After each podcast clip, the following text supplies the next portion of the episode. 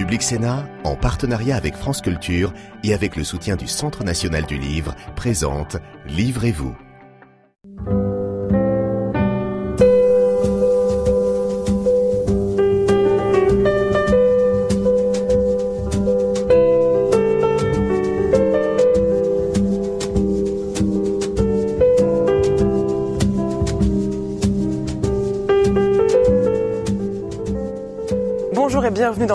Avec aujourd'hui au sommaire beaucoup de livres et beaucoup de territoires, des fractures territoriales aux zones périurbaines, des quartiers, banlieues et périphéries jusqu'à la province.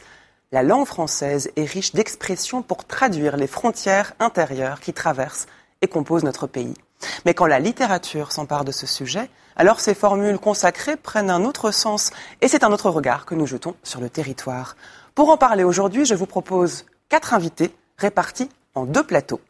En deuxième partie, le romancier Aurélien Bélanger et l'historien et critique de cinéma Noël Herp me rejoindront ici dans la bibliothèque du Sénat pour arpenter le pays dans sa géographie et explorer les trésors d'images, de souvenirs et de réflexions que leur inspirent les villes et les campagnes de France.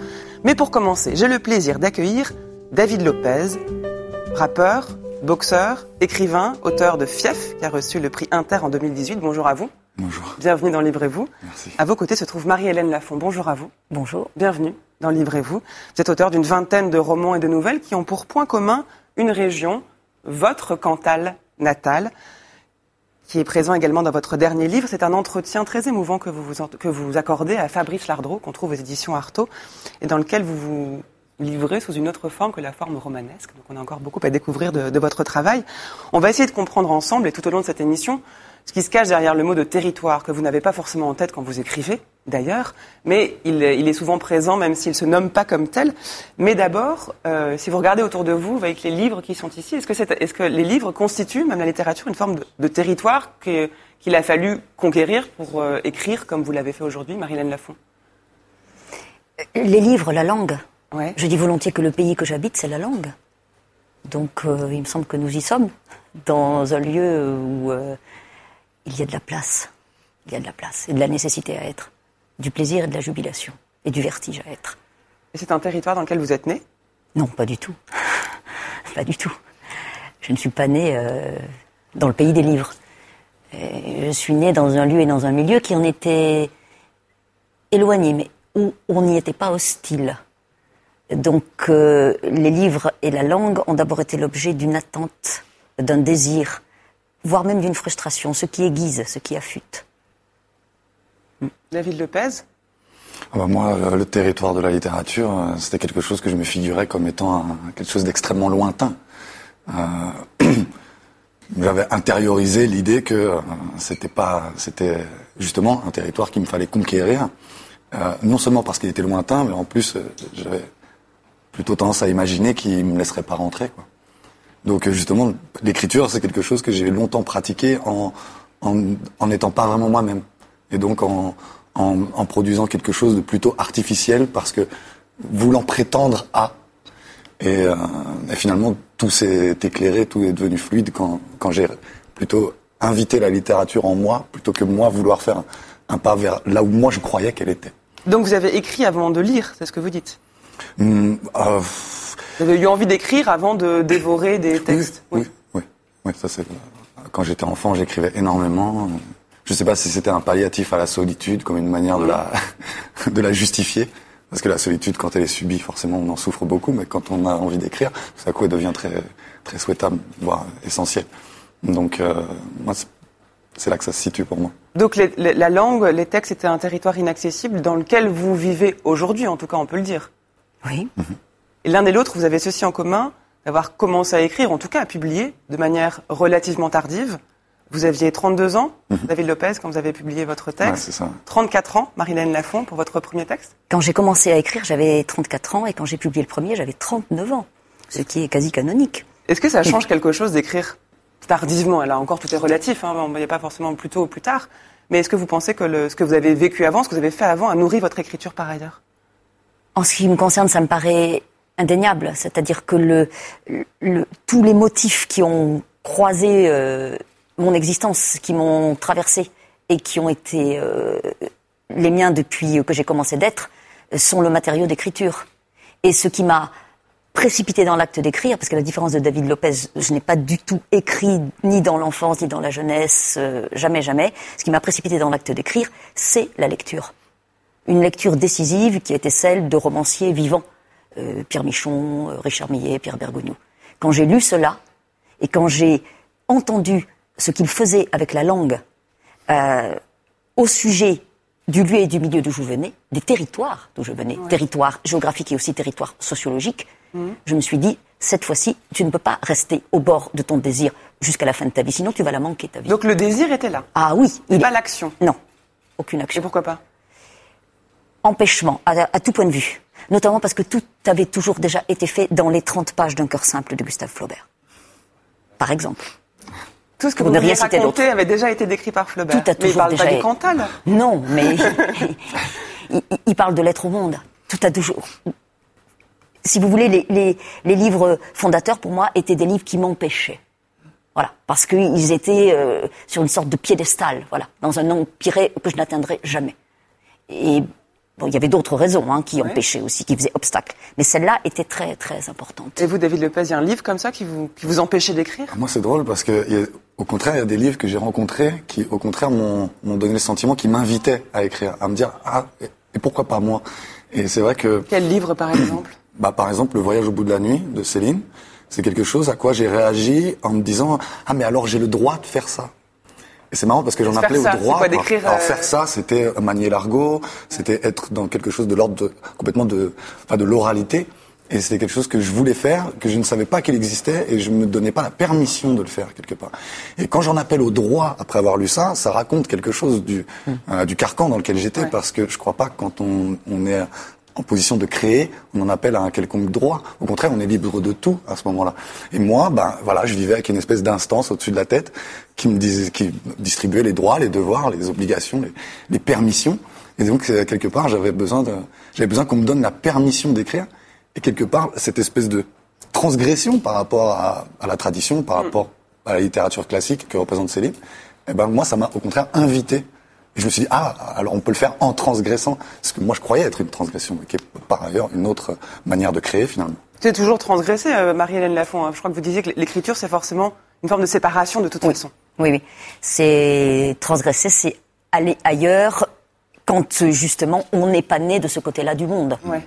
Évidemment. une transgression, une séparation, euh, un risque, euh, le risque de trahir, toujours, enfin, toutes ces données-là entrent en ligne de compte forcément dans ce type euh, d'itinéraire.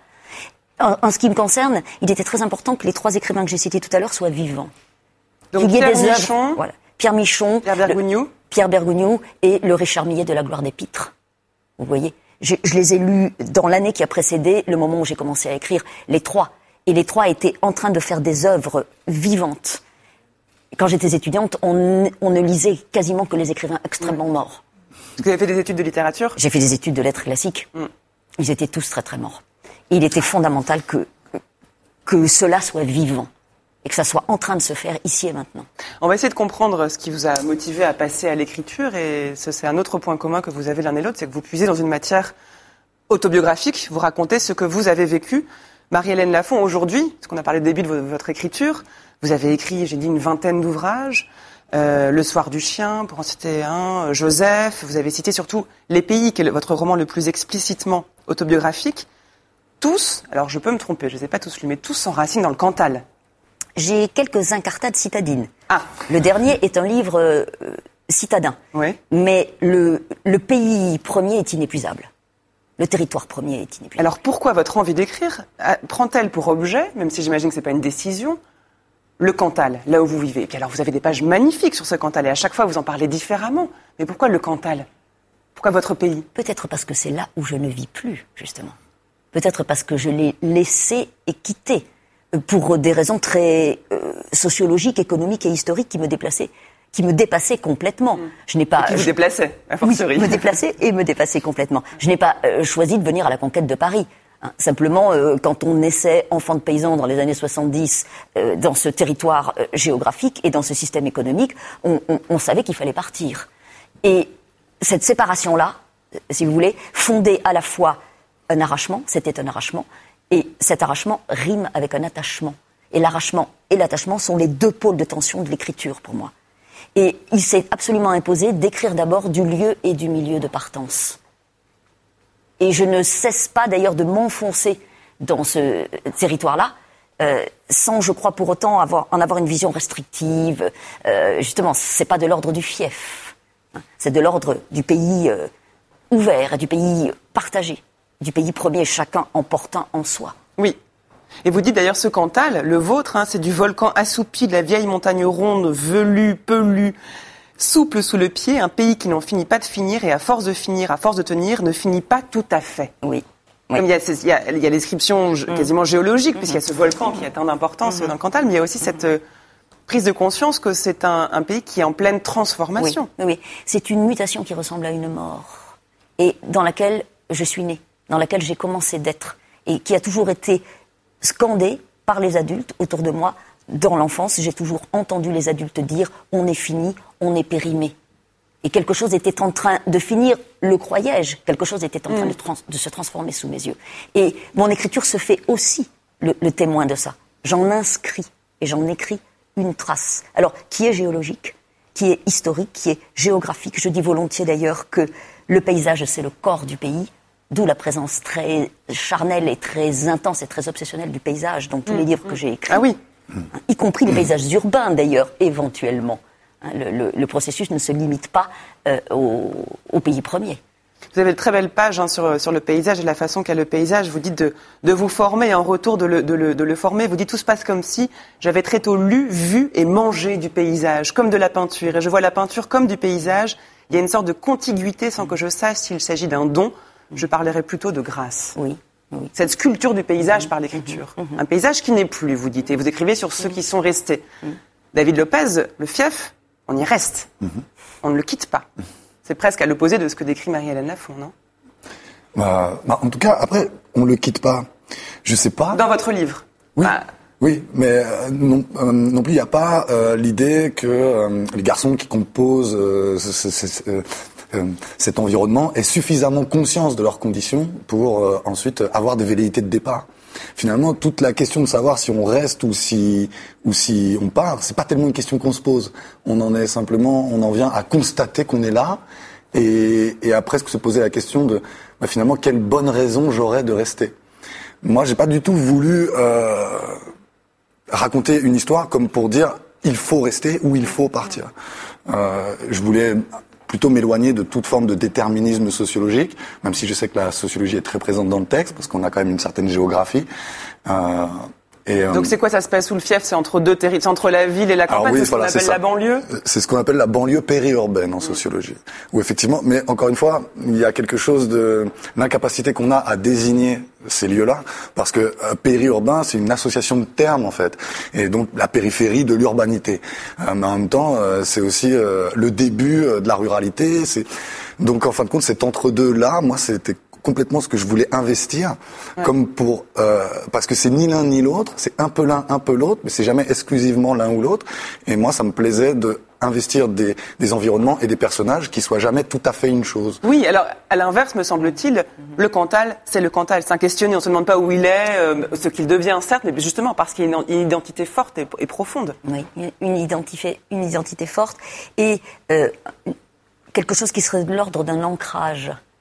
Euh, tandis que dans, il me semble hein, que ces, ces, ces personnages-là, vos, vos, garçons, euh, ont parfois un sentiment d'enlisement mhm. et en même temps flotte. Ouais, complètement. Euh, et, la langue, le rythme même de la langue que vous écrivez rend très bien compte de ça.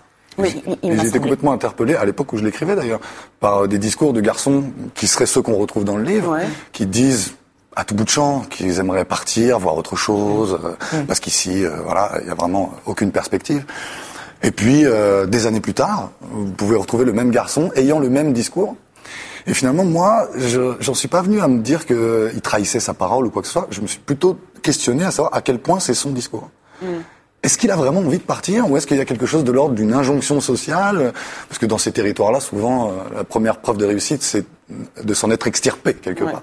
Donc, euh, en fait, voilà, je voulais investir le champ de, de cette indécision, de cette indétermination-là, euh, parce que il y a c'est un peu sur fond aussi de renoncement à la vie héroïque et de finalement se réconcilier avec avec une existence que d'aucuns pourraient trouver médiocre, mais qui qui finalement rassemble toutes les caractéristiques qui leur permettent à eux Oui. de s'épanouir là-dedans. Et vous le dites, hein, on habite une petite ville. Alors c'est Jonas, le narrateur, hein, C'est ses ça, amis, fait, X, hein. Poto, Habib, Romain, Lahuis, qui, euh, le philosophe, c'est ça Un tel, Miskin, Sucré, ils ont tous des noms en plus géniaux. On habite une petite ville, genre 15 000 habitants, à cheval entre la banlieue et la campagne.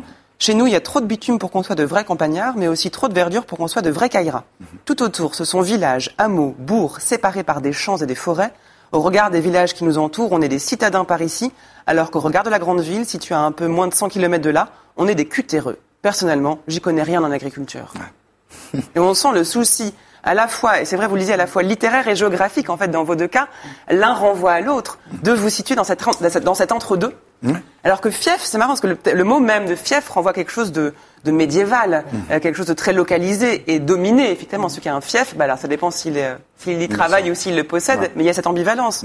Or, tout ce que vous décrivez est au milieu, et dans cet entre-deux, n'est pas Ouais, situable. Mais c'est justement cette ambivalence-là, moi, que je trouvais euh, très intéressante. Et puis euh, l'idée de faire de la périurbanité non pas un sujet, mais un décor. Ouais. Parce que moi, je suis persuadé qu'un univers, si on le montre de manière authentique et, véri- et véridique, les sujets vont affleurer tout seuls, quoi. Et donc, moi, Ah oui, ce qui est bah quelque part, je, je montre une existence. Et finalement, bah, j'ai pas besoin de dire de Jonas qu'il est très seul. J'ai qu'à le montrer être seul. Le truc, c'est que le dire qu'il est seul, ça prend une ligne. Le montrer, ça prend des pages et des pages. Ouais. Donc c'est un tout autre travail. Marie-Hélène Lafont. Et justement, ce qui me paraît intéressant dans cette affaire-là, c'est que il n'y a pas de jugement. Vous voyez, il n'y a pas de surplomb, ni euh, sur euh, les, les- les- vos personnages, euh, ni sur les, les- les- les autres et les uns dans mes propres livres. Ouais. Euh, il s'agit ju- juste de les montrer. De décrire? Voilà. Il s'agit d'être au ras des choses. Immerger en elles. Être juste. Juste être. C'est une de vos phrases. hein, euh, et ça, ça me paraît être une, vraiment une, une, une, une ligne commune Mais j'entends très bien. à- au, au travail qui est le mien et à votre, euh, à votre texte. Euh, il y a une immersion euh, dans la matière. Voilà, au ras des corps. Et d'ailleurs, euh, le lexique des, des, des corps est totalement envahissant Oui. dans votre texte, et il est Et totalement vous aussi, envahissant vous dites dans mes le, livres, le y compris dans paysage, vous, celui-là. mais dans, le- vous parlez de la marche. Pour vous, Oui. le paysage, c'est marcher, Oui, c'est arpenter. voilà. Et le paysage, nous, je prends la mesure du paysage, le paysage me rentre dans le corps par les jambes, par la marche, par le souffle. Et, et, euh, Et vous, vous marchez C'est le vélo plutôt dans le Non, mais texte si bien. Moi, je voudrais rebondir sur la question du surplomb. Ouais. Et justement, il y a quelque chose qui me crispe. Moi, c'est euh, l'idée d'écrire sur. Ouais. on me dit que j'ai écrit sur. Oui, bah forcément. Et moi, ça me donne. On vous met dans des cases. Voilà, le sentiment d'être sur un surplomb. Alors en fait, j'écris sur parce qu'en fait, j'ai tout compris. Donc je vais, euh, Alors je vais expliquer ce que j'ai compris. voilà, c'est dans, voire depuis, en fait. Et, et là, c'est un tout autre dispositif euh, formel, en fait, où on est beaucoup plus dans une forme de monstration que dans quelques éléments de discours. Et au finalement, c'est là que c'est incarné. Et c'est là que, mais c'est là que c'est beaucoup plus un travail, beaucoup euh, de déplier, d'être, euh, d'être. euh, je veux dire, pour décrire une sensation, il faut pas utiliser le mot sensation, quoi. C'est tout ce qui. Mais c'est une entreprise de traduction, ce que vous faites quand même, parce que vous parlez beaucoup du corps, ça passe par le corps, on observe, on regarde. Mais il y a un moment où vous choisissez de mettre des mots là-dessus. Et mettre des mots, c'est très difficile de trouver le mot juste pour décrire ce que vous voyez. C'est Ouais, un travail. c'est très difficile. Oui, on traduit ce qu'on voit avec le langage. Traduire, trahir, hein, vous connaissez le. Voilà. Et, et les, les- les transfuges, et notre travail est un travail de transfuge, sont toujours soupçonnés de trahir. Transfuges Et partir, sociaux, Bien même. sûr, et bien sûr. bien sûr. Partir, c'est trahir, vous le dites, hein, dans, dans, dans, dans votre livre. hein. D'où l'interdit de partir Voilà. et, c'est une- d'écrire. Et c'est une sacrée, une, une- une sacrée question, en effet, de trouver le mot juste et le rythme juste. C'est le, le et dans, dans, dans Fief, c'est particulièrement net. Ça m'a énormément frappé à la lecture. Moi qui lis beaucoup avec le corps, il y a, il y a là-dedans une question de souffle, une manière d'entrer dans la matière de la langue, euh, qui est ce qui fait, à mon avis, la justice et la justesse, La justesse. du texte. Voilà. Euh, le, le, le, le regard euh, est, est pris dans la matière. Je suis tout à fait d'accord avec ça, mais je ferais presque une distinction entre la justice et la justesse. J'ai peur que, euh, parce que justement, être juste au sens de la justesse, la justice, euh, quelque part, il y a déjà quelque chose d'un peu idéologique derrière, de Un le peu fait moral de, même, oui. un peu moral de un rendre, geste politique. Œuvre- rendre, euh, faire- rendre grâce à ces garçons ou quoi. Faire je être ni du côté de l'accusation ni de l'excuse quelque part. J'entends euh, justesse au sens musical Hmm. du terme, pour le, le- la langue, etc. Et faire œuvre de justice, rendre justice, donner à voir. Voilà. Pas au sens Dans de ce sens-là, juger ou condamner. Voilà. Ouais, C'est. Pierre Bergogneau qui un jour m'a écrit au sujet de d'un de mes livres, Joseph, que Joseph était un monument de justice et de justesse. Donc rendons à Pierre Bergogneau Non, ce qui lui appartient. Très bien. Mais pour en revenir avec, au, au territoire et, et- Pardon. et terminer avec, avec le territoire, mais justement, il est présent dans tout ce que vous dites. Ce qui est très intéressant, c'est que le territoire n'est pas un sujet, comme vous dites, vous n'écrivez pas sur. Il est plus que le point de départ, il est la matière même, en La fait. matière même. Dans Bien laquelle sûr. vous sculptez, vous travaillez. Sans mettre le mot. C'est ça qui est intéressant. C'est que Moi, ça a une résonance. Je peux fait. pas raconter cette histoire si j'ai pas ce décor. Ouais. Finalement, le décor m'aide à raconter l'histoire parce qu'on est dans une, amb- une ambivalence perpétuelle. On est toujours entre deux choses et c'est la même chose pour le personnage dans son intériorité. Donc, en fin de compte, le décor, il, il- c'est pas seulement un support au texte, c'est un personnage à part entière qui en décrit à la fois l'ambiance, l'atmosphère. C'est ça qui vous donne envie d'écrire? C'est Bah. de prendre conscience. Moi, le geste d'écrire, Ouais. le geste d'écrire, il vient pas de quelque chose que j'ai conçu intellectuellement. Il vient plutôt d'une sensation. C'est beaucoup des images. Euh, moi, je disais tout à l'heure à Marie-Hélène, moi, je me sens animé que par des enjeux esthétiques, en fait. Moi, je veux juste écrire des textes. Des belles un côté phrases. des- belles, euh, ju- des phrases justes. Voilà. Voilà. Et Parce qu'il y a euh, une forme de beauté, quand même, la justesse. ouais, moi, je pense, Mmh. parce que aussi par beauté. Euh, à vouloir aller vers la beauté, on produit beaucoup de choses artificielles parfois. Donc euh, parfois ça peut être très dangereux. Je reprendrai juste le mot décor. Euh, J'enlève le dé, il y a corps. Mhm. C'est le sûr. corps du monde. Ouais, mais bien sûr. Voilà. Moi, j'ai complètement envisagé euh, cette, ce- cet environnement comme un, comme un- comme quelque chose qui est, qui est organique, quoi, qui a un corps et qui et à l'intérieur, il se passe des choses qui peuvent se passer que là, finalement. Enfin, qui pourraient se passer ailleurs, mais que en se passant ici, elles prennent une autre. euh, Donc il y en aura d'autres, des livres? Euh, bah, je- J'espère bien. Enfin, je vais écrire, c'est sûr. Ouais. Parce qu'il y aura d'autres livres. Ouais. Si, si on veut bien les, il y aura des textes, ça c'est sûr. Il y aura des livres, textes. je sais pas, mais des textes. Et qui seront plus en mouvement ou qui resteront. euh, Bah, la- ça, ça m'est arrivé de me dire, tiens, j'ai écrit un roman très statique, Ouais. j'irais bien vers quelque chose d'itinérant. Mais je veux pas que ça préside à mon, je veux pas Ouais. que mon écriture soit présidée par quelque chose qui soit, Une décision qui a un rapport avec Fief. Ouais. Je veux dire, euh, le texte que, qui va, qui va, qui va m'appeler, il, il va m'appeler, puis je vais l'écrire. Bon, on viendra en parler ici. Marie- Marie-Hélène Lafont, vous avez beaucoup écrit, je l'ai dit. Que- et le fait que vous continuez à écrire et que le même sujet ou le même décor revienne, c'est parce que vous n'avez pas réussi à dire ce que vous vouliez en dire? Ou parce que vous voulez dire autrement ce que vous avez déjà dit? Vous dites que ça vous donne une énergie. même le Cantal, c'est une énergie. Qu'est-ce que c'est Qui vous fait revenir sans cesse? C'est de l'ordre de la nécessité vitale. Euh, c'est de l'ordre de, du, du, tano- du tâtonnement de l'écriture. L'écriture, c'est une étreinte à tâtons dans le noir. Et le, le- le réel est inépuisable. C'est pas moi qui le dis, c'est Claude Simon. Dans son discours de réception euh, du Nobel, vous vous rendez compte hein C'est lui qui dit, à la fin de son discours de réception du Nobel, Claude Simon, l'inépuisable réel et le sentiment de, de puiser à tâtons, d'avancer à tâtons sur les sables mouvants de l'inépuisable réel. Voilà où, j'en suis au bout de. de Oui, mais le réel est en dehors de du. Cantal. Le réel est partout. Et pourtant, c'est ça mais- qui et revient. le, le- le réel est partout, assurément, mais euh, celui avec lequel j'ai nécessité à traiter, moi, C'est une nécessité. oui. Le désir et la nécessité. L'écriture, ça, ça, ça s'inscrit là-dedans. En, en tout cas, pour moi, il ne s'agit pas du tout de chercher un sujet, un, un angle d'attaque, etc. Vous le sentez à l'intérieur. Au nœud- à l'intersection entre le désir et la nécessité. C'est- là que, que, que ça se passe, ou que je tente de faire en sorte que ça se passe. Mais c'est un plaisir quand même d'écrire? Une jubilation et un vertige, les deux ensemble, ça ne se sépare pas. En ce qui me concerne, en tout cas. Et c'est toujours euh, le- le- une étreinte avec la langue. Voilà, une affaire extrêmement charnelle, hein, très, très organique. Vous avez employé le mot organique tout à l'heure. C'est c'est de ça dont il est question. Et c'est ce que j'ai d'ailleurs aimé dans, dans le livre Fief, que je n'avais pas lu, hein, que j'ai lu pour l'émission. Euh, c'est qu'il y a une langue. Voilà. Et c'est ce que j'attends, c'est ce que je cherche dans, dans l'écriture. Euh, je, je tente de, de malaxer la mienne, si tant est que j'en ai une, et dans la lecture. Pour moi, les deux ne se séparent pas, l'écriture et la lecture. Précisément, je vous ai demandé, comme à chacun de mes invités, de venir avec trois livres qui ont compté pour vous, des livres de chevet, des livres qui vont vous donner envie d'écrire, des livres que vous avez lus étant enfant. Marie-Hélène Lafont, quel, quel est votre choix de livre? Un cœur simple de Gustave Flaubert. c'est votre exemplaire. Voilà. C'est un, un- un vieil exemplaire. Il a été lu. euh, il est beaucoup resté dans mon sac. Euh, c'est vraiment au sens propre du terme mon livre de chevet. Je l'ai dit tout à l'heure, c'est un livre qui m'a longtemps tenu au bord de l'écriture, tout étant ayant toujours déjà été fait dans ce dans ces 30 pages. Mais Voilà. c'est-à-dire tout. Tout, tout, c'est-à-dire l'air était chaud et bleu. Elle avait eu, comme une autre, son histoire d'amour. Voilà. Pendant un demi-siècle, les bourgeoises de Pont-l'Évêque envièrent à Madame Aubin sa servante Félicité. Vous connaissez par 100 cœur francs par an. Elle faisait le ménage et la cuisine, cousait, lavait, repassait, savait battre le beurre, engraisser la volaille, brider un cheval. et resta fidèle à sa maîtresse qui, cependant, n'était pas une personne agréable. La littérature, vous savez ce que c'est pour moi? C'est le cependant. Voilà, voilà. C'est pour ça que un adverbe. C'est facile d'utiliser les adverbes. Que tout a toujours déjà été fait, vous comprenez Ah oui, oui, je comprends. Ça, d'abord. Et là-dedans, il y a aussi quelque chose, évidemment, qui, pour moi, euh, saisissant et vertigineux, c'est l'ordinaire silence des écrasés. Parce que Félicité est une écrasée. Sa position est pour toujours ancillaire. Et en même temps, c'est sa place.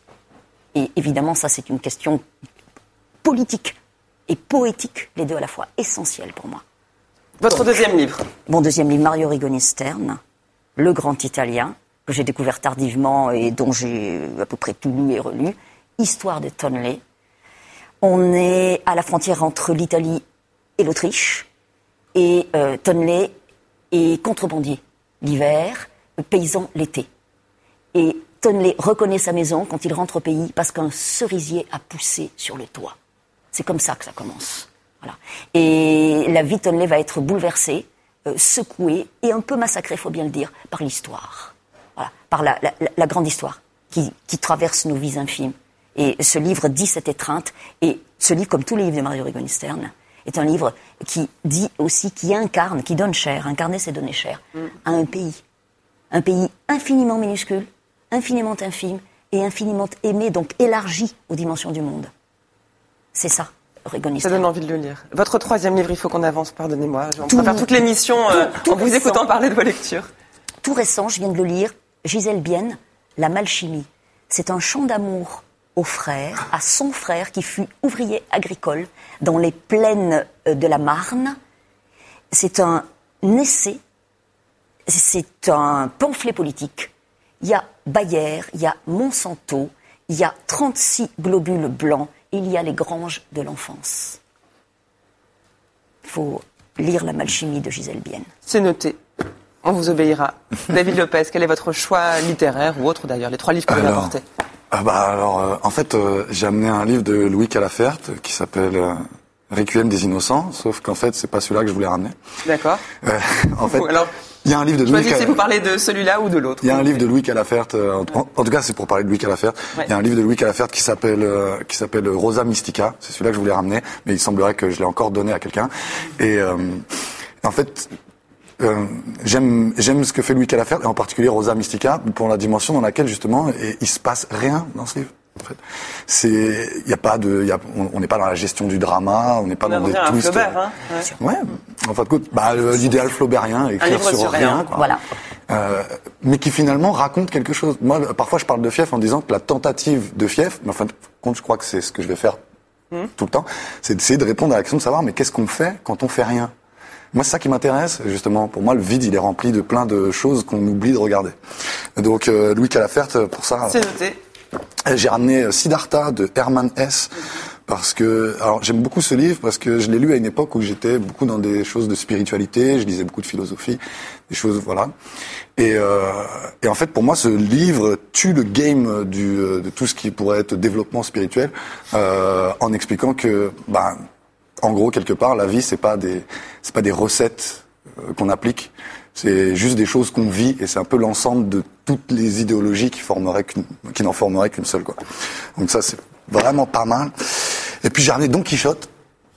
Parce qu'il y a une époque de ma vie où euh, je me suis, je me suis, bah, quand j'étais un peu complexé de pas être euh, très, euh, de pas vraiment disposer du bagage, je me suis dit tiens, je vais lire plein de trucs classiques. Et en fait, je m'attendais à un peu euh, m'ennuyer en lisant ça. En fait, ah c'est tellement drôle. Enfin, c'est vraiment euh, du burlesque, du comique, de la dérision incroyable. Et c'est vraiment à mourir de rire, tout en étant épique. Euh, et ça pose beaucoup de questions sur la littérature elle-même. Ça, c'est très clairement un pastiche de la littérature chevaleresque de l'époque. Et, euh, et, et, donc voilà, je le recommande à tous ceux pour qui les classiques ça fait un peu peur, mais qui se rendent pas compte qu'avec ça ils vont bien rigoler quoi. Merci beaucoup à tous les deux de nous donner envie de lire ce livre et votre livre, surtout votre dernier Marilène Lafont, les entretiens avec Fabrice Lardreau s'appelle Le Pays d'en haut aux éditions Artaud. David Lopez, vous êtes l'auteur de Fief qu'on trouve aux éditions du Seuil. On attend la suite pour l'un et pour l'autre. On se retrouve dans un instant avec les deux autres invités pour continuer cette émission spéciale Territoire. Ce sera Aurélien Bélanger et Noël Herp qui viendront sur ce plateau. En attendant, le journaliste de Public Sénat Quentin Calmet est parti à la découverte d'auteurs qui parlent des territoires, d'autres encore, pas ceux qui sont venus ici aujourd'hui, au festival Les Imaginales à Épinal, un festival de littérature de l'imaginaire. A tout de suite.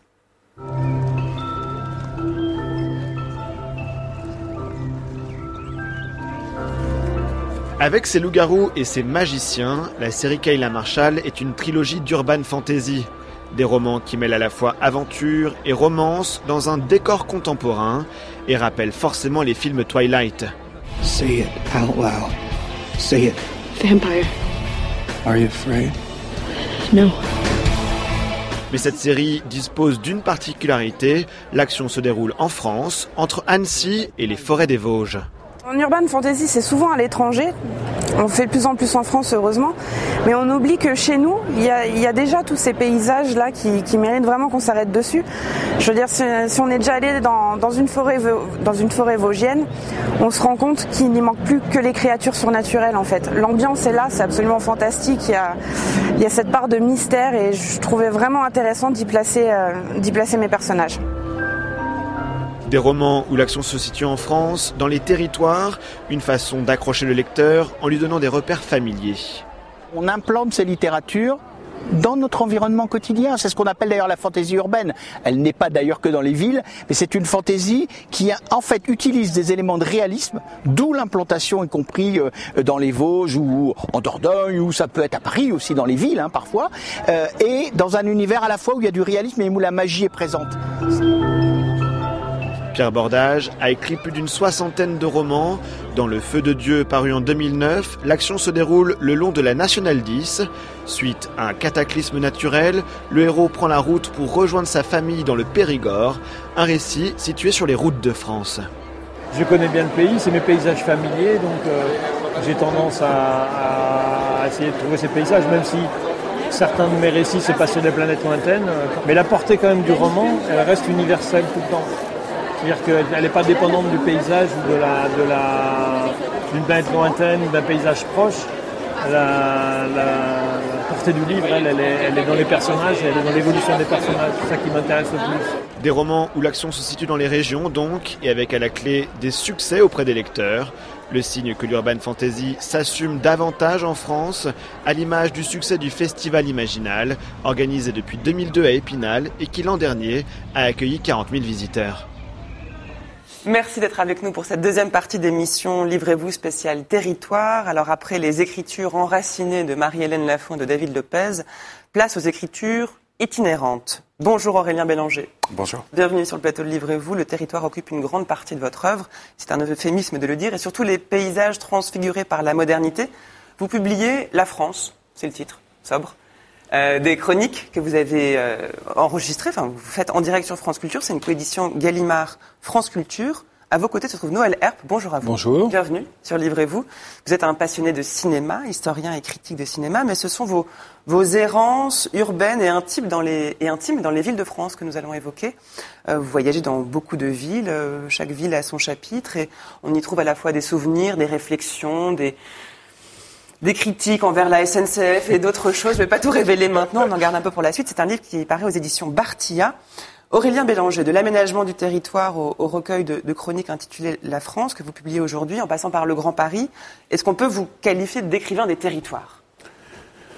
Euh, ça a été ça a été marquant. En tout cas, c'est là où je stocke où je stocke mes souvenirs et beaucoup d'expériences de pensée. Donc j'espère en avoir d'autres, mais beaucoup beaucoup sont territorialisés et, et, et étiquetés euh, et étiquetés à des lieux et avec une, une euh, je pense en fait quelque chose d'assez banal, mais de tellement caricaturalement banal que c'en est devenu emblématique, c'est-à-dire un enracinement très fort dans un village de Mayenne où sont nés mes grands-parents, où je suis né moi-même, où mes parents sont nés, avec une, une connaissance très intime d'un lieu que j'ai euh, transfiguré littérairement parce que c'est là où en plus j'ai lu le début de la recherche du temps perdu quand j'avais 17 ans et c'était vraiment Combray, c'était c'était ce village.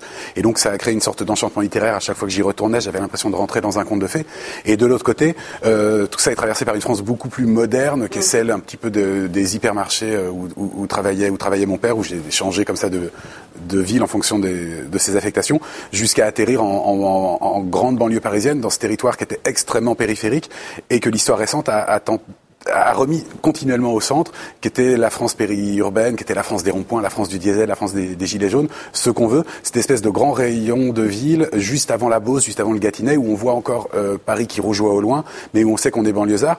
Et du coup, au lieu d'avoir développé un habitus comme ça campagnard, j'ai développé une sorte d'habitus un petit peu hybride qui a rencontré, enfin, et qui est en train de rencontrer l'histoire de France. Et euh, alors que j'ai longtemps eu cette espèce de, honte bizarre d'avoir été un banlieusard plutôt qu'un Parisien ou, ou un authentique rural, euh, j'ai fini par accéder à une sorte de, de centralité. Et donc, du coup, j'essaie, de raconter tout ça et ces paysages, ces paysages qui me traversent. Je raconte tout le temps. Et au début, c'était un petit peu faux. Et en fait, je pense que c'est vrai que mes Champs-Élysées, mon boulevard euh, urbain préféré, c'est l'autoroute A6. Mm. C'est vraiment cette espèce de section de, de section urbaine éclairée. Ben moi, elle allait à peu près de, elle allait à peu près de la ville nouvelle d'Evry jusqu'à la porte d'Italie. D'accord. Et c'était et c'était quelque chose comme ça de très euh, et c'est difficile. Enfin, euh, moi, quand j'étais jeune, je pensais que le roman était mort à l'invention de l'automobile et que ce qui disait roman disait comtesse et calèche. Et ça a été dur d'articuler euh, le roman une expérience de la modernité. Et je me suis rendu compte qu'en fait, il n'y avait rien de plus romanesque que ces expériences de transformation quand elles sont à échelle telle qu'on en est qu'on en est témoin. Le fameux, euh, la forme des villes change plus vite que la mm. forme de nos cœurs. Tout ça me, me parle. Aimez-vous Noël Herp, le terme même de territoire? Euh, Il n'était pas présent dans votre travail jusque-là? Pas du tout, non. C'était plutôt un territoire intérieur. J'étais un lecteur de Julien Green, de Mauriac, de, de Monterland, auteurs qui, qui, qui, traquent plutôt leur jardin secret euh, dans une grande tradition française et chrétienne à la fois, hein, d'introspection. Euh, et puis, euh, je me suis retrouvé un peu par la force des choses, aussi pour des raisons peut-être un peu économiques, projeté sur les routes de France, à faire des conférences sur Clouseau, puisque j'avais fait donc cette exposition à la Cinémathèque française ça a été une espèce d'expérience du, du, dessaisissement, de, de l'ennui, il faut bien le dire, d'une certaine euh, morosité. J'étais aussi dans un deuil amoureux. Euh, j'étais un peu euh, arraché à moi-même en fait. Et je pense, que ça a été pas si mal parce que ça m'a un peu obligé à la rencontre des autres, dans un territoire que je trouve souvent vulgaire, où, où je suis souvent un personnage anachronique, une espèce de Don Quichotte projeté dans une modernité mmh. ou dans une post-modernité improbable, énervé par les retards des trains, énervé par le fait qu'on vous foute dehors des chambres d'hôtel à 9h du matin, par le fait qu'on puisse plus dîner à Niort à 8h du soir, il n'y a plus un restaurant ouvert, etc. Donc toujours euh, un personnage du 19e siècle qui s'énerve contre un, un, monde qui ne l'accueille plus. Un Parisien et qui un Parisien, contre la province. Oui, mais enfin, euh, je voudrais quand même. C'est pas simplement le regard sur la province, parce qu'il y a aussi des scènes de banlieue, mmh. et il y a aussi des scènes parisiennes. Hein. Euh, je, je, je, je, commence ce livre d'ailleurs par des promenades. J'avais déjà cette espèce de d'entropie comme ça, où j'avais quand même envie de me balader dans Paris et de, de sortir un peu de moi-même, de, de, mon, de mon ego, pour aller. J'avais déjà fait ça dans un précédent livre d'ailleurs, Objet rejeté par la mer, où j'allais un peu aux terrasses des cafés, ça. Donc il y avait déjà ce mouvement ce mouvement vers l'autre, ce mouvement vers ce qui me nie en fait vers ce qui me, vers ce qui m'ignore, vers ce qui me déborde, et en même temps auquel j'ai envie de me confronter, qui est cette France d'aujourd'hui dans laquelle je me reconnais pas forcément, mais en même temps qui me permet quand même, euh, à force de bah, je, je, dirais de déception, euh, d'échec, euh, de sentiment de de plus trouver ma place. Ça me permet peut-être de retrouver, de renaître de mes cendres autrement que je ne l'aurais prévu. Alors, ce qui est amusant, c'est que dans les deux cas, dans vos deux livres, euh, les, les, descriptions du territoire, plus que les analyses d'ailleurs, euh, induisent un certain travail sur la langue aussi. Et ce travail sur la langue, il peut passer par euh, euh une manière d'aller très vite à l'essentiel, parfois aussi des, des, formulations qui prêtent à sourire, voire même à rire. J'ai ri en lisant vos deux livres, hein, je veux vous dire, là au moins pour le coup, heureusement que vous êtes invités tous les deux ensemble, parce que ce n'est pas l'un au dépend de l'autre. On, on trouve des formules assez amusantes qui laissent penser que finalement le territoire vous inspire même en lui-même et qu'il vous donne même le goût d'écrire dessus. Il y a quelque chose qui n'est pas juste de l'ordre géographique, sinon ce serait, ce serait un autre type de travail. vous-même, ça vous plaît d'écrire sur ce sujet-là, Aurélien Bélanger? Euh, Je crois que c'est dans un, un bouquin de Gracq où il, il, oppose une description de deux descriptions de Jérusalem, je crois l'une de, je dirais l'une de Flaubert et, et l'une de mmh. l'une de Chateaubriand. Et j'ai toujours trouvé ces grandes descriptions classiques du 19e siècle consternantes d'ennui. Et je m'étais dit s'il y a bien une chose qui est morte aujourd'hui, ouais. c'est la grande description de paysage. Et j'ai découvert, notamment en écrivant ces chroniques, à quel point c'était une forme hyper contemporaine et à quel point j'aimais ça. En racontant euh, la quantité de choses qu'on arrive à raconter par un paysage, si on veut raconter euh, où on en est, par exemple de notre rapport à la modernité. Il suffit de monter sur la, la butte témoin du, de, où il y a le, le château des Coins et de regarder, euh, d'avoir Paris derrière nous, délibérément, et de regarder les avions qui décollent à Roissy, avec des collines artificielles qui sont des buttes de remblais, avec des déchetteries, avec des lignes haute tension qui se perdent de loin, et des plateformes logistiques gigantesques. Et juste en décrivant ça, on arrive à raconter un tout petit peu de l'âme ouais. occidentale avec une extrême précision, chose qu'on n'arriverait pas. Alors ça marche parce que c'est une description qui n'est pas complètement impressionniste, où derrière on arrive à dissimuler, euh, euh, bah, on dissimule les grands flux de capitaux, les grands flux Ouais. d'infrastructures, on arrive à, à- à faire monter comme ça. Et à chaque fois que j'ai réussi à le faire, ou prétendu réussir à le faire, j'étais hyper heureux. Bah, vous dites par exemple dans le chapitre sur la campagne, la supériorité évidente de la région parisienne sur le reste du territoire français tient au fait que les panneaux d'agglomération y sont correctement posés. On passe sans discontinuité de Rincy à Villemomble, de Vigneux à Draveil. Le tissu urbain est si dense d'ailleurs que les seules cartes valables en ont longtemps été ces grands recueils alphabétiques à couverture noire qui sacrifiaient la bucolique connexité du paysage à des exigences de lisibilité et d'accessibilité. Puis ensuite vous Parce que quand on quitte un- amour pour les. Quand on quitte un, un- un- un village Mais à la vrai, campagne, oui. le nom de la ville Ouais. est barré, donc on, on est où? En fait, on est dans un strictement dans un non-lieu. En fait, on découvre que c'est encore le village, c'est encore Ouais. le, le territoire du village, mais on est dans une sorte de non-lieu. Donc la campagne, c'est ça. C'est l'endroit où le nom n'a plus cours pendant quelques kilomètres. Et ça, c'est donc il y a toute une page aussi sur les, les villes de province où vous dites en devenant écrivain, j'ai ainsi écrivain, j'ai ainsi pu accomplir un vieux rêve géographique, celui de visiter les villes de France. Je suis un lecteur compulsif des anciens guides verts Michelin, ceux avec des gravures à la place des photos. J'ai fait ainsi un nombre de découvertes. Toulouse, c'est Paris, à condition de mettre Airbus à la place de la Tour Eiffel. Quasiment aucune ville autour, une sorte de bassin parisien bis avec au centre rayonnante. Une ville où, pour le dire comme les Toulousains, qui sont, je crois, les Français les plus comblés que j'ai jamais rencontrés, il y a tout. Toulousains sont toujours- les, les Toulousains sont extrêmement, sont toujours extrêmement heureux. Alors c'est ça, parce qu'en fait, du coup, vous faites des portraits des paysans, et c'est ce que vous faites aussi un peu Noël Herp, hein, des, des- des habitants de chaque ville en fonction du- de, de la province. Et puis, il y, a- y cette énigme, c'est frappant justement à Toulouse. Toulouse ressemble un petit peu à une petite capitale. Euh, la France, c'est pour des raisons vraiment complètement hasardeuses, s'est retrouvée à avoir cette forme-là et cette grosseur-là. En toute logique, si on avait fait la taille moyenne des pays d'Europe et, euh, et si on avait suivi les, les- les lignées matrimoniales normales, il y aurait dû avoir à peu près trois pays, un pays centré sur Lyon, qui serait une grande Bourgogne, un pays centré sur Paris, un pays centré sur Toulouse. Ça s'est pas fait comme ça, tout ça s'est trouvé aggloméré. Du coup, la France euh, n'est pas tant le pays d'une authenticité absolue. La France est une sorte de meuble en contreplaqué Ikea comme les autres, et c'est amusant d'aller regarder où sont les vis et aller regarder où, où ça fonctionne et où ça fonctionne pas. Ouais. C'est ce qui vous intéresse aussi, Noël Herp, parce que vous avez un récit beaucoup plus intime, impressionniste, en fait, de ce que vous voyez, et pourtant, on sent bien que vous, vous essayez de délivrer quand même des analyses sur les villes que vous voyez. Oui, mais je trouve que c'est un peu à la fois ce qui me, ce qui me, me- me plaît beaucoup dans le livre d'Aurélien Bélanger et ce qui m'en sépare. C'est-à-dire que Aurélien cherche, euh, il y a quelque chose de cubiste, euh, il y a- quelque chose de géologique.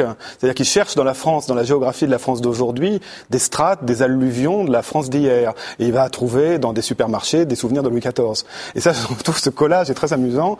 Et moi, je fonctionne pas tellement comme ça. C'est plutôt euh, une recherche du lien. Je, je cherche à, à une espèce de fantôme du romanesque dans, dans des villes de province la nuit où je me retrouve un peu bourré à 10 heures du soir et où tout d'un coup il y a des lumières qui s'allument dans l'obscurité Ouais. ou dans des HLM de banlieue. Il y a des rencontres tout d'un coup qui raniment un sentiment. Mais c'est plus de l'ordre de la- d'une certaine, euh, oui, d'un certain fantôme du romanesque et, et surtout une recherche de lien. Alors je, je dirais que chez, chez Aurélien, le, il, y a, il y a plus de glissement et, et chez moi peut-être plutôt l'envie de ranimer comme ça. euh, Vous êtes très seul aussi, on sent Un plus récit, de solitude dans votre récit que dans celui d'Aurélien. Et il y a une solitude, oui, il y a une solitude. C'est un livre aussi du deuil amoureux, Oui. d'un moment voilà où j'étais en rupture et où euh, tout d'un coup je, je pars un peu à la recherche de moi-même euh, et où je et aussi de mon histoire familiale. Alors il y a à la fois l'histoire de Clouseau puisque je vais faire des conférences sur Clouseau qui est euh, le, le cinéaste français même franchouillard par excellence avec Le Corbeau, les passions françaises, les haines françaises, la collaboration, etc. Les cadavres dans le placard, les diaboliques, enfin tout ce côté un peu crapoteux. Et en même temps j'essaie de transcender cette désillusion en retrouvant des, des, des raisons de se fasciner en fait. Parce qu'en France on aime beaucoup se, se morfondre, euh, battre sa coulpe, se détester. euh, Et j'essaie de, de retrouver des raisons de, de quand même de croire à quelque chose, euh, au moins une lueur de romanesque. Alors je la trouve par exemple en allant voir la retrouver la maison où mes parents ont été heureux dans les années 60, avant ma naissance, comme par hasard. Euh, la, la maison où ma mère a été juive a été cachée sous l'occupation. Et je cherche, et je retrouve d'après des photos. Je, je, je retrouve pas vraiment la, la maison, mais je, je la reconnais d'après des, des photos qu'on m'a montrées quand j'étais enfant et tout d'un coup qui me permettent de reconstituer un Alors, puzzle. si on prend un exemple, une des villes, il y a Niort, par exemple. Un Niort qui est la ville originaire de Clouseau. Ouais. Euh, déjà ciblé par Michel Houellebecq, d'ailleurs, dans son travail. Vous n'en dessinez pas un portrait très très flatteur. Hein, vous, et- mais bon, vous dites par exemple, je gravis la petite colline qui surplombe l'église, où qu'on se trouve à travers des rues tortueuses, on voit l'église. Avec mon téléphone, je fixe ce décor qui prépare le corbeau, sa claustrophobie, son catholicisme oppressant. J'entends l'homélie du prêtre dans le film, interrompu par une lettre qui tombe des voûtes. Là, on sent que c'est à la fois un, un souvenir cinéphilique qui revient, ce que vous entendez et ce que vous voyez. Tout est mélangé dans cette petite ville. Il y a une dimension d'hallucination. Mm. C'est-à-dire qu'en fait, je, je, je me console pas que le passé ne soit plus là, et donc, je trouve que la Il y a de la désolation quand même. Il y a de la désolation, il y a, il y a, de la, il y a du désert. Ça, ça, on, parlait de, des films d'Éric Romer, dont, dont, parle Aurélien dans son livre, et c'est vrai qu'il y a ce côté, la marche pour retrouver une foi improbable, hein, qu'on a dans le signe du lion, dans le rayon vert, etc. Donc je marche beaucoup. Puis à un moment, j'ai des épiphanies. Alors, euh, par exemple, je me mais c'est pas forcément dans une église. Hein, ça peut être, mm. c'est par, par exemple dans un terrain vague où tout d'un coup, je regarde une grue et le mouvement de la grue m'évoque une espèce d'harmonie secrète cachée dans les choses, un texte à déchiffrer dans les choses. Il y a, il y a quand même quelque chose d'assez religieux dans ma, dans ma démarche, une religion laïque, hein, mais une recherche de sens dans l'absurdité. Niort, vous connaissez Aurélien Mélanger? Euh, je l'ai traversé une fois en voiture, c'est la seule ville où j'ai pas été. Quel enthousiasme Mais j'aime beaucoup, je très beau. Vous avez écrit sur Michel Houellebecq euh, Oui, non, j'ai suivi ces, ces, déboires avec Niort. Euh, non, non, bizarrement, euh, ni Niort ni, ni Angoulême. Je suis pas si méchant avec Niort d'ailleurs. Non, pas si méchant, mais en fait, voilà, vous êtes toujours dans, dans un ton où on sent le regret, le nostal la nostalgie quand même. Vous dites, je regrette que le passé ne soit plus ce qu'il était, et c'est vrai. Et, euh, et, et, la façon que vous avez de, de décrire vos impressions, peut-être plus que ce que vous voyez, laisse penser qu'au fond, c'est un décor, au fond, qui, qui, est le support de ce que vous, vous pouvez penser. J'ai l'impression que tout, tout, a déjà eu lieu, que tout est déjà oui, joué dans cette France, qui est un pays pour moi fantôme. Un pays, au fond, la France pour moi est un pays qui, qui n'existe plus vraiment. Alors que c'est pas votre de, France. De manière intérieure. Elle est transfigurée, mais vous, vous, vous avez peut-être moins de, de regrets, j'ai l'impression, ou pas? Je, je, je, euh, enfin, l'objet, parce que le, la France, la est, devenu le nom, est le nom d'une inquiétude et le, le fantasme ouais. de la disparition de la France est, est, est très prégnant dans, dans, dans l'imaginaire politique contemporain. Euh, la France est un pays extrêmement euh, bien situé et extrêmement joli, donc euh, enfin, c'est comme un petit peu le, la liaison de bivalence entre les molécules européennes, donc il n'y a pas d'inquiétude. C'est un pays. C'est un fantôme pour vous, voilà, c'est ça. Euh, disons que euh, n'oublions jamais, enfin, le, le, la, la, capacité, euh, la plasticité profonde, la plasticité profonde de ce pays. Mm. C'est quelque chose qui est tout à fait, qui, qui, est tout à fait mystérieux. On sait absolument pas ce que ça va donner. Qui aurait dit en 1788 que la France deviendrait républicaine? Euh, Tout est, c'est un pays extrêmement ouvert. C'est pour ça que la crise des gilets jaunes était si intéressante. C'est qu'on a vraiment vu des fissurations euh, des fissurations très très vives et qui prenaient en plus la forme, qui se sont articulées en langage géographique. S'il y a bien un langage que toute la France parle, c'est le langage de la géographie, parce que c'est un pays qui a une géographie, c'est connu, très belle. Et soudain, cette géographie un petit peu inerte et un petit peu muséale s'est remise en mouvement, et cet objet, cet objet si grotesque et si facilement moqué qu'était le rond-point, est redevenu le roulement à billes sur lequel l'histoire s'est mise à réarticuler quelque chose. On ne sait pas quoi, euh, ça peut être bien comme mal, en tout cas, il s'est repassé quelque chose. Toujours, toujours, toujours cette espèce de fantasme de, de liquidité possible de ce pays, qui n'est pas du tout un endroit où on a planté, euh, on a planté comme autant de clous des clochers, 36 euh, 000 clochers pour, pour mm. fixer tout ça. C'est quelque chose qui est beaucoup plus plastique qu'on pense. Ouais. Dieu merci, mais il ne s'agit pas d'ailleurs euh, de, de, regretter une vieille France qui aurait été merveilleuse jadis et qu'il faudra faire qu'elle est morte alors. Oui, c'est ça. Moi, je suis dans quelque chose de beaucoup plus mélancolique que nostalgique en fait. Mais, mais, mais est-ce qu'un des moyens privilégiés pour faire revivre un, un, un, justement cette plasticité de la France, c'est pas la littérature essentiellement finalement, qui, qui permet des connexions poétiques que la vie sociale ne permet plus forcément, étant donné que les rôles sociaux sont de plus en, quand même de plus en plus figés. Euh, le, les gens sont de moins en moins visibles, ils sont très enfermés chez eux, devant Internet. Euh, vous vous baladez dans n'importe quelle ville de province aujourd'hui, à 6 heures du soir, il n'y a plus personne dans les rues. Et il me semble que la, littérature, euh, et je, trouve, j'en trouve le témoignage aussi chez, Aurélien, permet des connexions, tout d'un coup, des connexions poétiques qui permettent de, de, de recréer un imaginaire là où il n'y en a plus beaucoup. Euh, non, je pense à quelque chose. Je le dis, je crois, dans, dans la chronique sur la campagne. C'est euh, à chaque fois que je suis allé euh, dans, dans, mon petit village de Mayenne, j'ai été à la déchetterie parce que mes parents m'ont demandé de conduire un, un obscur objet euh, en fin de vie à la déchetterie. Et à chaque fois que j'y suis allé, j'ai discuté avec des gens, j'ai rencontré des gens. Et autant les places de village et les églises sont désertées, autant il se passe quelque chose de très fort à la déchetterie. Et la déchetterie, contre toute attente, est devenue un très haut lieu de sociabilité euh, à la campagne. Ça, c'est imprévu et ça mérite d'être raconté. D'autant plus que la déchetterie où je vais, comme euh, elle doit être un petit peu en hauteur pour euh, pouvoir distribuer plus facilement les bennes qui sont euh, au niveau zéro, euh, devient comme une sorte de petit tumulus euh, où on trie comme ça du matériel archéologique futur en dominant un petit peu le paysage. C'est complètement qui aurait écrit que la, la, déchetterie deviendrait un endroit aussi? C'était tellement facile de le haïr et de dire que c'est la France moche, que c'est que, que c'est ridicule. Qui aurait cru que d'obscures directives européennes sur le, le, retraitement des déchets toxiques auraient euh, ressuscité une sorte de sociabilité campagnarde? Vous voyez, Noël Herbe, il faut aller à la déchetterie. Quelle ironie du sort Mais de oui, trouver Entre la, la littérature et la déchetterie, où se situe la France, ce sera la question qu'on qu laissera en suspens. Je vous ai demandé à l'un et à l'autre de venir avec trois livres qui ont compté pour vous, des livres de chevet, des livres que vous avez lus étant enfant, des livres qui vous inspirent dans votre écriture. Aurélien Bélanger, quel est votre choix de livre? Alors j'ai tenté une trilogie, fonctionne tous les trois ensemble. Euh, L'un me ramène à mes études de philosophie, c'est On the Plurality of Worlds, c'est de la pluralité des mondes de, de David Lewis.